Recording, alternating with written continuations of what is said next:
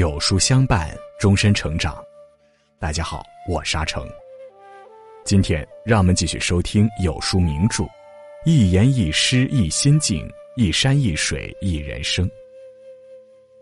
辛弃疾，南宋著名词人，字幼安，中年后别号稼轩居士，有词中之龙之称。他一生以恢复中原为志，以功业自诩，却命运多舛，壮志难酬。但他始终没有动摇恢复中原的信念，而是把满腔激情和对国家兴亡、民族命运的关切忧虑全部寄予于词作之中。今天就让我们一起来听辛弃疾与他那些诗词背后的故事。如果你喜欢今天的分享，不妨在文末右下角点再看。宋朝因重文轻武，一直被称为弱宋。但很多人不知道的是，其经济实力以及富裕程度远高于有盛唐之名的唐朝。据经济学家麦迪逊给出的数据证明，当时宋朝的 GDP 总价值比例约占世界总量的百分之二十二点七，其财力可见一斑。著名历史学家栖霞先生曾指出，在两宋统治的三百年中，我国经济文化的发展居于世界的最前列。是当时最为先进、最为文明的国家。一个国家财力再强盛，但军事力量薄弱，终究还是避免不了被他国吞噬的危险。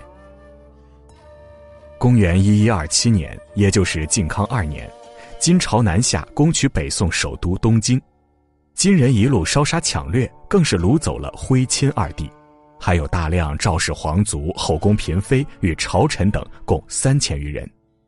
东京城一时成为人间炼狱。靖康耻，犹未雪；臣子恨，何时灭？靖康之变让一个极其富强的宋王朝突然分崩离析，绝大多数人尚未来得及反应，他就已经迅速跌落至谷底。这也是中国历史上最令人感到耻辱的事件之一。靖康之变后，宋徽宗第九子康王赵构幸免于难。公元一一二七年，赵构定都南京应天府，延续宋统，史称南宋。公元一一三八年，迁都临安府（今浙江杭州）。在这之后，无数仁人志士都为北伐收复失地而努力。有那么一个人，把一腔热血都奉献给了北伐事业，却奈何壮士未酬身先死。他就是辛弃疾，人称大清寺，一头凶猛的犀牛。当金国的旌旗插遍整个中原领土时，有骨气的人选择以死殉国，也有人选择忍辱等待时机报仇雪恨，还有人选择苟且偷生偏安一隅。辛赞便是其中的后两者，或是为了日后的雪耻，或是为了苟且偷生，辛赞接受了金国授予的职位。公元一一四零年，辛弃疾在山东济南出生。此时距靖康之难已过去整整十三年。他出生那日，举家欢庆，最开心的就是爷爷辛赞了。因为自己的软弱，不得已苟且偷生，于是他把所有的希望都寄托在这个小婴儿身上。他给他起名辛弃疾，弃疾与去病相称相对。一方面是希望他日后能健康成长，百病不侵，而另一方面则是希望这个小男孩未来能和霍去病一样收复失地，有一番大作为。而这个小男孩长大后也确实没有辜负这个名字。公元一一四零年，也就是辛弃疾出生的那一年，南宋的国土也开始摇摇欲坠。岳飞奉命抵抗金人，却没想到被奸臣秦桧陷害，导致失去了生命。从此，南宋北边的疆土无人可守，而山东正是南宋北边的疆土之一。从小生活在被金人统治的领土上，辛弃疾亲眼目睹了百姓是如何屈辱的活着，再加上爷爷和父亲的教育，自幼便立志要报效国家。从小开始，辛弃疾便日日练武，钻研兵法，为日后上阵杀敌做好准备。根据《济南府志》记载，听闻耿京在梁山坡起兵抗金，二十一岁的辛弃疾毫不犹豫地变卖了济南的家产，招募两千手下前来投奔耿京。耿京非常器重他，更是将义军的大印交给他来掌管。一时间，这支队伍竟成了山东境内规模最大的起义军。对于这段经历，辛弃疾后来在他的一首词中有所记录：“鹧鸪天，有客慨然谈功名，因追念少年时事细作。壮岁旌旗拥万夫，锦钗突骑渡江出。燕兵夜绰银壶绝，汉剑朝飞金仆孤。追往事，叹今无，春风不染白髭须。”却将万字平戎策，换得东家种树书。我年轻的时候，带着一万多的士兵、精锐的骑兵们渡过长江。金人的士兵晚上正准备着箭袋，而我们汉人的军队一大早向敌人射去名叫金仆姑的箭。这首词正是他当年带领义军与金人作战的场面。在中国历史上。以武起事，但最终却以文被大家广为称颂的人有很多，但辛弃疾却是其中最出色的一位。这支骁勇善战的起义军终于被敌人盯上了。公元一一六二年，金国开始收拾沦陷区的义军，耿军的起义军面对强大的金国，再也无法支撑下去。此时，辛弃疾对耿京提出了这样一个建议：归顺南宋朝廷，以南宋朝廷为后援，继续坚持抗金。耿京接受了辛弃疾的意见，并派使者去见赵构。赵构欣然接受了耿京这支起义军，不仅对起义军的首领封官加爵，而且还派人随辛弃疾奔赴山东指导工作。当辛弃疾准备回山东时，传来噩耗。耿京被叛徒张安国杀害，义军被迫解散。辛弃疾痛心疾首，回到山东后，立马和自己的两位兄弟率领五十位死士为耿京报仇。二十三岁的辛弃疾最后在金营中活捉了张安国，连夜押回了建康（今南京）。这次行动让他一展封神。建康城的百姓都以为是上苍开恩，为大宋降下一位有勇有谋的大将，能带领他们上阵杀敌，收复失地。然而，辛弃疾未曾想到的是，他接下来走入的不是自己理想中的广阔天地，而是消磨这一梦想的漫漫长夜。归附南宋后，辛弃疾一直被委以重任，而朝廷似乎只想让他在后方做一个救火队员。但辛弃疾心心念念的却始终是那遥不可及的北伐大业。他在任期间一次又一次上书，曾写下多篇有关抗金北伐建议的文章，比如《美秦时论》《九义》等。尽管这些建议书很有价值，但朝廷基本没有回应，每次上书都石沉大海。公元一一七五年，辛弃疾路过江西万安时，在赣江畔听到了鹧鸪“行不得也，哥哥”的叫声，一时感慨，写下了那首我们熟知的《菩萨蛮·属江西造口壁》：“玉孤台下清江水，中间多少行人泪。西北望长安，可怜无数山。青山遮不住，毕竟。”东流去，江晚正愁余，山闻深鹧鸪。玉姑台下这赣江的水，水中有多少行人的眼泪？我举头眺望西北的长安，可惜只看到无数青山。但青山怎能把江水挡住？江水毕竟还会向东流去。国家沦亡之创痛和收复无望的悲愤之情，一时间跃然纸上。公元一一八零年，辛弃疾南归后第十九年，他终于有机会可以自己组建军队，人数不多，只有两千五百人。但辛弃疾对这支队伍寄予厚望，他投入了全部精力，希望这支军队日后能够扩大，成为北伐军的基础。奈何奸臣当道，有人弹劾他用钱如泥沙，这支刚刚组建一年不到的军队，最后被迫解散。其实，当时南宋的皇帝不愿北伐，在当权者心中，靖康之耻后的半壁江山，远远比不上在临安的一把龙椅。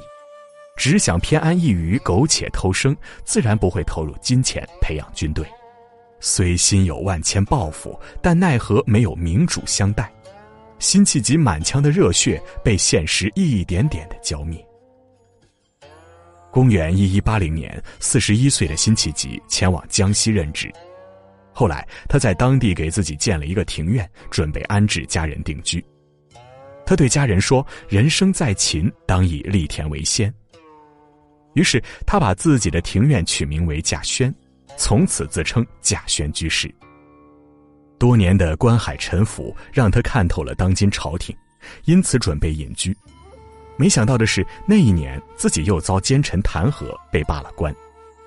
从此，辛弃疾便在这里真正开始了他的隐居生活，一直赋闲有二十年之久。这期间，他创作了大量诗词。他是天生的神将，却生生的被逼成为一个词人。他只能把自己满腔的抱负写在一首首词中。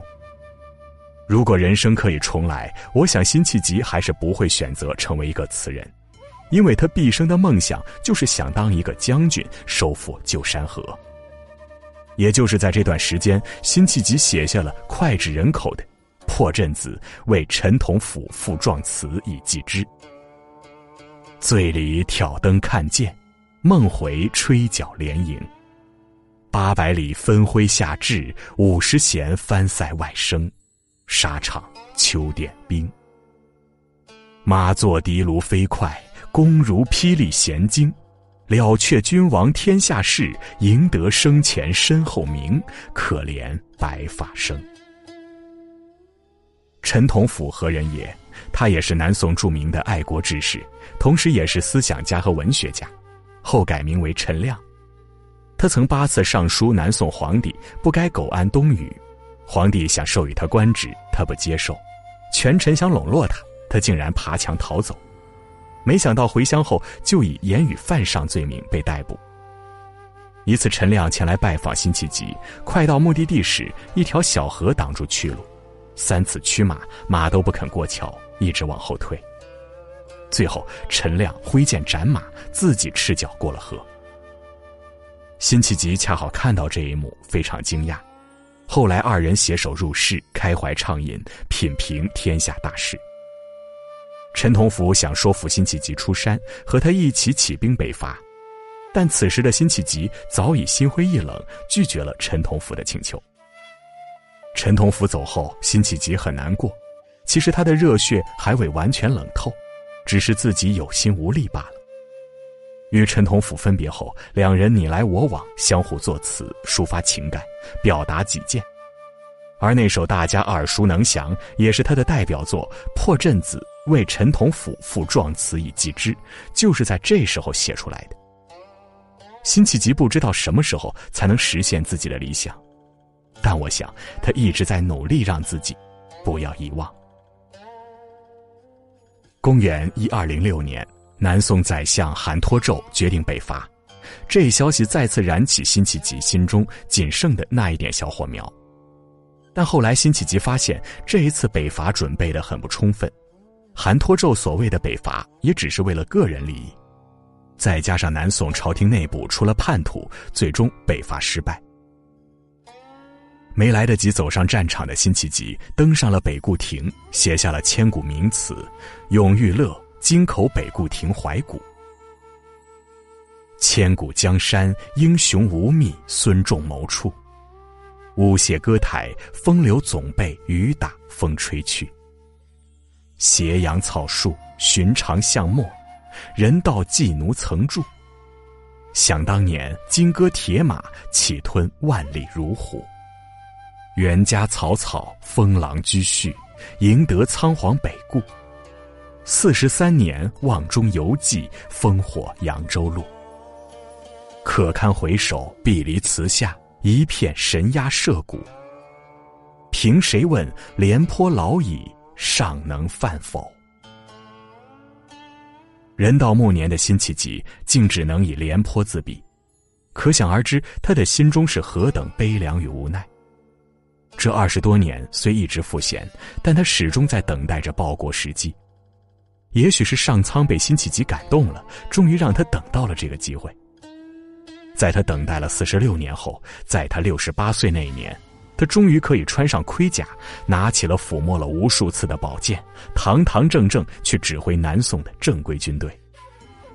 只可惜，当诏书抵达，一切为时已晚，辛弃疾已病重卧床不起。也就是在那一年，六十八岁的辛弃疾病逝。还记得他那首著名的《青玉案·元夕》吗？众里寻他千百度，蓦然回首，那人却在灯火阑珊处。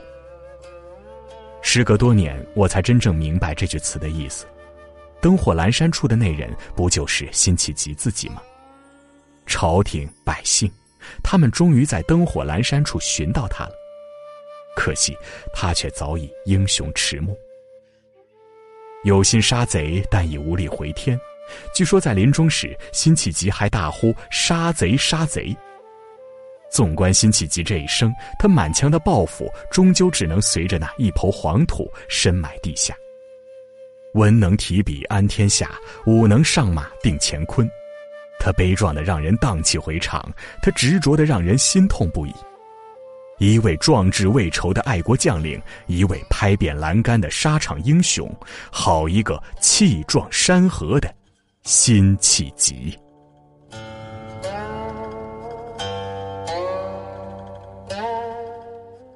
好了，今天的文章就跟大家分享到这里。喜欢名著栏目，记得在文末点亮再看，我们会更有动力给大家带来优质的内容。今天有书君想跟您做个小游戏。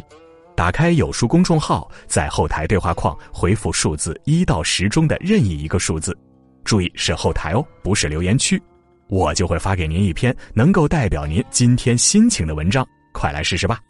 另外，长按扫描文末二维码，在有书公众号菜单免费领取五十二本共读好书，每天有主播读给你听哦。